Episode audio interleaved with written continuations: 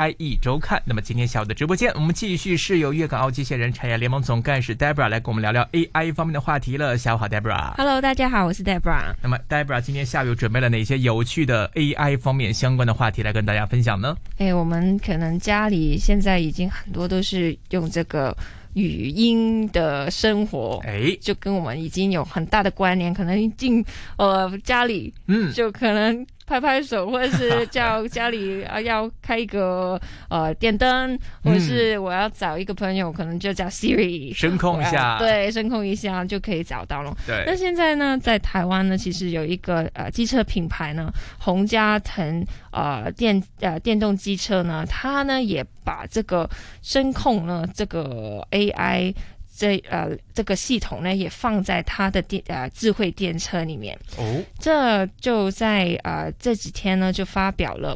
啊、一个 AI 一。全新的改款呢，叫 Sport ABS 呢，就是智慧功能呢以及安全配备双重升级呢，就能够呢使用语音控制，就让呢我们觉得呃，本来我们要用钥匙可以开到机车嘛，嗯，现在呢，就声控一下就可以，就启动我的 AI 一，就是用这个类似我语音控制，对，就可以呢，在啊、呃我们啊、呃开机车就不用再用钥匙的，可以享受这一个 keyless 的快感。哦，那只要喊出呢车辆上锁，那智慧电车呢就能够自己呢去关闭电源，并且，呢进入一个锁定的状态。哇那所以呢，啊、他在发表这个新车的时候呢，其实就啊、就很大力呢，就是去玩这个语音的功能。嗯，那以而且呢，可以透过呢手机语音助理启动车辆，像是呢，呃，可以跟这个 Siri 呢。呃，连接哦，可能就说，嘿，Siri，启动我的 AI 一这样子。哇，所以呢，目前呢，这个声控功能呢，呃，仍然是 iOS 就是 iPhone 这个版本的限定了。可是就已经其实就是很大的突破，嗯因为呢，它呃有八种的声控功能啊，而且呢，你可以喊 Siri，就是一个系统可以连接到你的机车。机。对，机车、手机跟机车，其实觉得我觉得还蛮酷的。对，因为我们印象中，因为我开车不多，或者对车款的这个实时了解不多，就可能我也会了解到，就是有很多汽车厂商，他也想要去往这个语音智能控制方面去发展。因为嗯，最简单，比如说像以前这个最早我们启动车子都是要用钥匙的嘛，对，去发动车子，然后后来呢就有这种无钥匙启动。就是摁一个按钮就好了嘛，嗯。大家进入车了之后摁一个按钮它就启动了，就不用再插钥匙了。那么不排除其实将来我们对车的互动呢，是跟汽车是直接通过语音，比如说我开车的时候，那么我们跟车的这个系统去进行沟通，讲嘿我的车呀，那么今天请把这个空调冷气达到二十五度，嗯。然后它自动调到二十五度，呃，帮我把座椅往后调一些，帮我椅背调高调低一些，那或者说这个帮我把雨刮器刮起来，就可能可以通过这个有机会通过这个方面去实现。但是这一方面我们可能还是停留在就是说我们跟这个呃汽车是直接进行一个沟通。因为我们在开车在车上的时候，我们可以通过这个车里的一些声控系统去进行一个体验，进行一个互动。那么之后，现在有机车，台湾的这个机车，它已经开始是跟手机会有联通。其实这个又是一个拓拓拓阔我们想象力的一个一个阶段的。就比如说，可能未来像某些汽车厂商，它会有一些无人驾驶的车。它可能会有一些这个呃这个自动的这个功驾驶的功能。那么我如果将我的汽车跟我的手机产生了一个连接，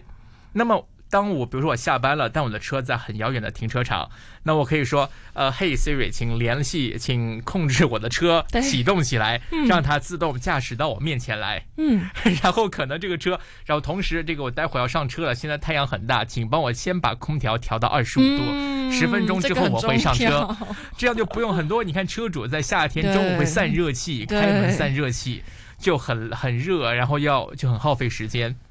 那如果就是说，如果我们可以通过手机远程遥控我们的汽车，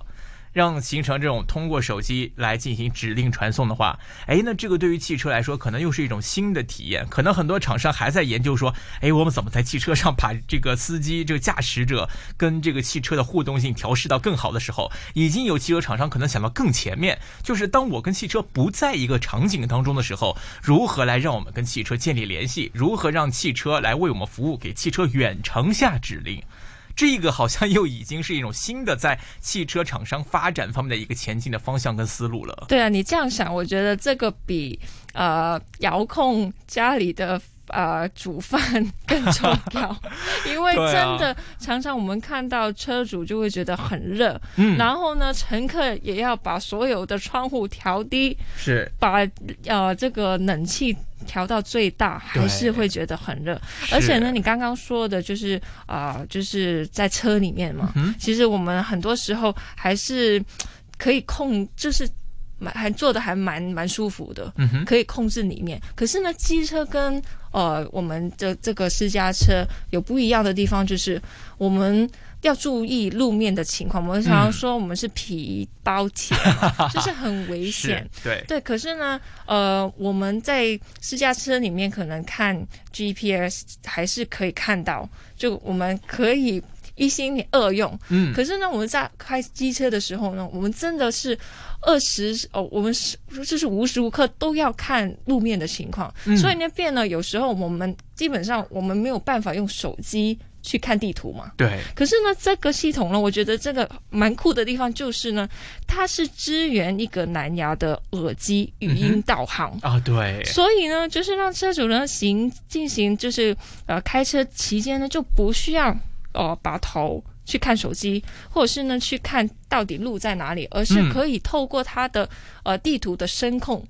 你你可以直接知道方向，所以我觉得这个就是除了就很酷，可以不用钥匙，可以去开开车或者关车以外呢，这个就是很实用的。对啊，而且它是真的可以针对安全上面呢，有一个非非常非常好的保护。对，而且我们再想多一层，就是其实我们既然是用我们自己的生物信息，比如说声音啊、手机啊这些东西，去跟这个机车或者是汽车来进行交互体验的时候，那么其实它如果说本身的这种 AI。系统存在的话，它可以识别到你的生物讯息。嗯，比如说，哎，Debra，你的车，哎，我听到了 Debra 的声音。哎，Debra 平时就是喜欢开二十四度的。哎，对，我冷气就给他调二十四度。那他平时可能的椅背座椅高度喜欢调到什么样的位置？那我提前就可以把它设定好什么位置。那如果说，哎，阿龙来了，哎，阿龙想要坐这个车，哎，对对，他是什么高度？这个身高多少？哎，我要椅背高一点，椅背低一点。空调冷气是要冷一点，还是要暖一点？而且喜欢看呃听香港电台哪一个节目？对，还有就是哎，可能听什么的电台节目，或者说我 我我我喜欢就是汽车的有什么香味香薰，我要准备好哪一类哪一种口味的香薰。哎，这个可以通过我们的交互体验，或者是 AI 智能系统对我们的这样的一个个性化的一个习惯的了解，去捕捉到。我们今天怎么样？或者我今天感冒了，这个 Siri 帮我叫车来。我今天感冒了，请调到一个舒服的一个环境场景。那它可能会帮你调暖一点呐，座椅加热一下呀之类的。所以这个大家可能不要小看，可能说只是说我无非是把启动由我自己的手动启动变成了语音呼唤启动，但是它背后所带来的相关的整整个的一个系统的一个改变，或者说交互方式的改变，跟它所能给你带来的很多个性化服务方式的改变，其实这个都是会逐渐。逐渐渗透到我们生活里的方方面面，或者说在我们的这个行车驾驶体验当中，都会朝这个趋势去发展。所以这个很难想象啊！现在当我们习惯了还在手插钥匙自己挂档开车，然后或者说自己手调空调温度、冷气温度，然后自己打雨刮器的时候，等到真的有一天我们坐上一个很智能的车，我们需要什么、想要什么，他们都知道。我们只要说一说话，他就会接收到指令，帮我们完成的时候，哇，那个时候的驾驶体验可能真的又是一种别样的一种感觉啊！对啊。真的很棒，我觉得他非常了解我们，而且呢，可能这里面也可以有一些数据的一些收集，嗯，可能不，同年龄层他们大概的喜好是什么样啊，或者是他对冷气有什么感觉啊？驾驶这类车的人，他有什么的喜好？哎他喜欢哪种香薰？喜欢开的速度是快是慢？他提速高还是提速慢？对他对驾驶感、推背感的要求会有多强烈？这些其实信息数据对于汽车厂商来说，他们推出新款的汽车或者是设计汽车的时候，嗯这些都会是一些很重要的一些资讯的。对，而且可以跟不一样的商品或产品做一些 crossover。对啊，所以我觉得真的很棒。确实。那么看完了台湾之后呢，我们再看一看其他还有方面一些其他方面的消息是值得我们这边来借鉴、学习、关注的吗？对我们呢也是台湾的，嗯，可是呢我们之前台湾呢就一直已经有 U Bike，U、嗯、Bike 就像我们。前一阵子香港其实也有共享单车。对共享单车，可是呢，呃呃，在台湾呢，我觉得还蛮成功的，因为整个台湾不只是台北，而且是不同的地方呢，它都有这个 U Bike 的这个、呃可以共享单车去呃去租租借去还车。可是我们香港相对上可能好像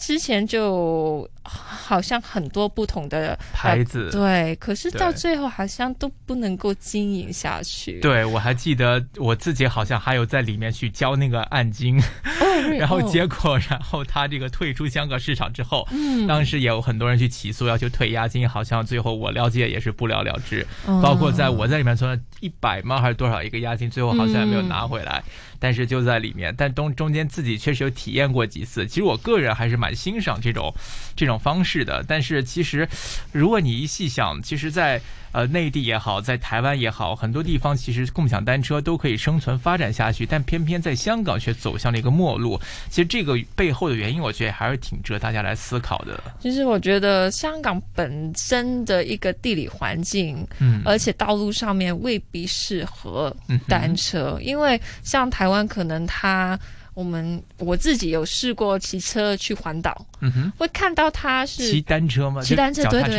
对，脚踏车对，哇，去环岛，然后它的路其实还蛮不错的，就是它会在公路呃旁边有一个嗯。单车道，嗯，可是像香港地方已经很小，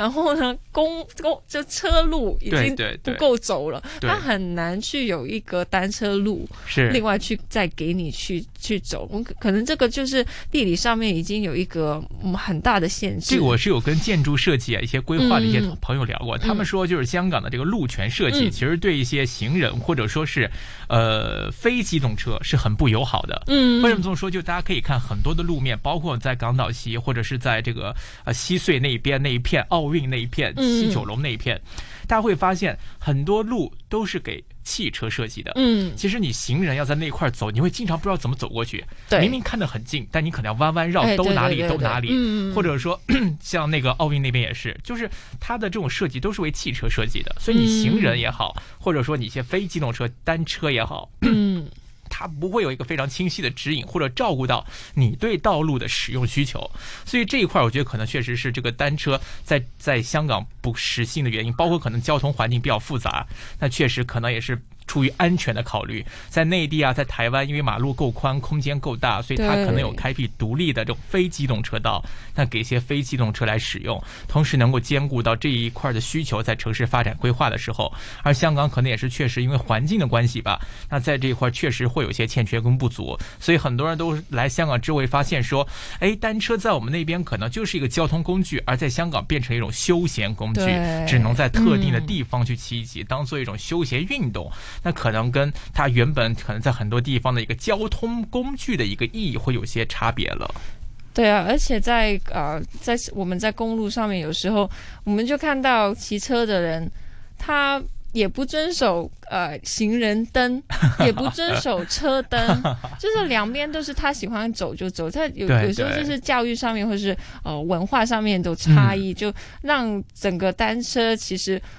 不是那么可能当成我们日常共享的交交通工具。而且我还想说两点，第一个呢，就是其实大家看内地啊，这个共享单车或者现在共享电单车 都已经发展的非常好了。嗯，但大家其实可能不知道，这个当中政府的规管跟企业的投入是有多大。因为其实，在有了共享单车之后，其实很多内地的市政部门也关注到，因为乱停乱放的问题，导致整个这个街道环境变得非常差。嗯所以当时也是在它出现了这样的环境问题之后，马上出台一些相关的政策去指引、去规定、要求这些共享单车必须要在指定的停放点进行停放，不是说你停到哪里都可以做的，而且在厂商方面也是根据政府出的这个指引跟要求来进行整改，去规定说你这个地方才能够停，才给你锁车，才给你退钱，你在其他停的话要扣钱，不给你停。嗯会有一些这样相关的一些技术上的一些跟进跟配套。而另外一方面呢，那如果说有一些这个车辆可能我停的东倒西歪的，一些这个乱停乱放的，或者还是不美观的，那其实其实这些共享单车厂商在我的观察里面，嗯他们每天都会雇很多人去巡逻，或者去对不好的车进行收集，去做出一些维护跟保养。嗯一些不好的车，他们要回收走，然后再置换一些新的车进来，然后这样的一些工作其实也都是非常大量的。而香港可能我觉得也是在这一块，它可能在心有余而力不足吧。对，你要去做到雇很多人，然后去每天去帮你巡视一下，看哪边的车辆有没有问题，进行一些跟进的维护跟保养，确实也是很难的一个问题。而且可能我在香港确实也看到过，有些可能比较一些自私的人，把这个车锁在自己家门口，或者他有二维码，他自己拍下来之后呢，把那二维码涂污。嗯这样就其他人在用车，我扫不了码，因为码被你弄脏弄坏了。那我自己有存照片，那我可以直接扫我照片上的码，嗯就可以当做自己的私人车来使用。所以这些可能都或多或少的一些，呃，你说是被人耍小聪明，或者一些很不道德一些用家存在的话，嗯而没有相应的这个呃后续的跟进管理服务，这个很重要。所以可能也会令到这一块儿会有点推行困难。同时，我记得之前还有新闻就关注，因为这个这个单共享单车，它价格特别便宜，嗯。所以它令到呢很多在新界呀或者一些海滨公园呐，有一些租单租赁的公司，嗯他们的意见很大，他们会觉得说你们来抢生意的，我们这个业界本来已经形成了一个固有的利益链，你们突然踩进来，都去租你们的车，谁还在我们海边长廊这边租车？都去那边共享单车去海边骑车好啦，就不用找他们了。所以他们可能会雇人，或者甚至就是自己去那边进行恶意的破坏，嗯把这些车都弄坏呀、弄脏啊，或者弄得不好用啊，然后去保护维护他们自己的利益。对，所以很多这个原因综合考虑来说，所以我觉得可能都是令到在香港你要把这个共享单车推下去，都是比较困难的一个原因之一了。所以我们就是说这个科技是好东西，可能未必呢放在每个地方都能够收获一些不错的效果出来。最起码我们看到共享单车在这一块儿，香港确实是失败了。嗯没错。好的，时间关系呢，我们今天的节目就先到这里，感谢各位的收听，我们下周的节目时间再会，拜拜，拜拜。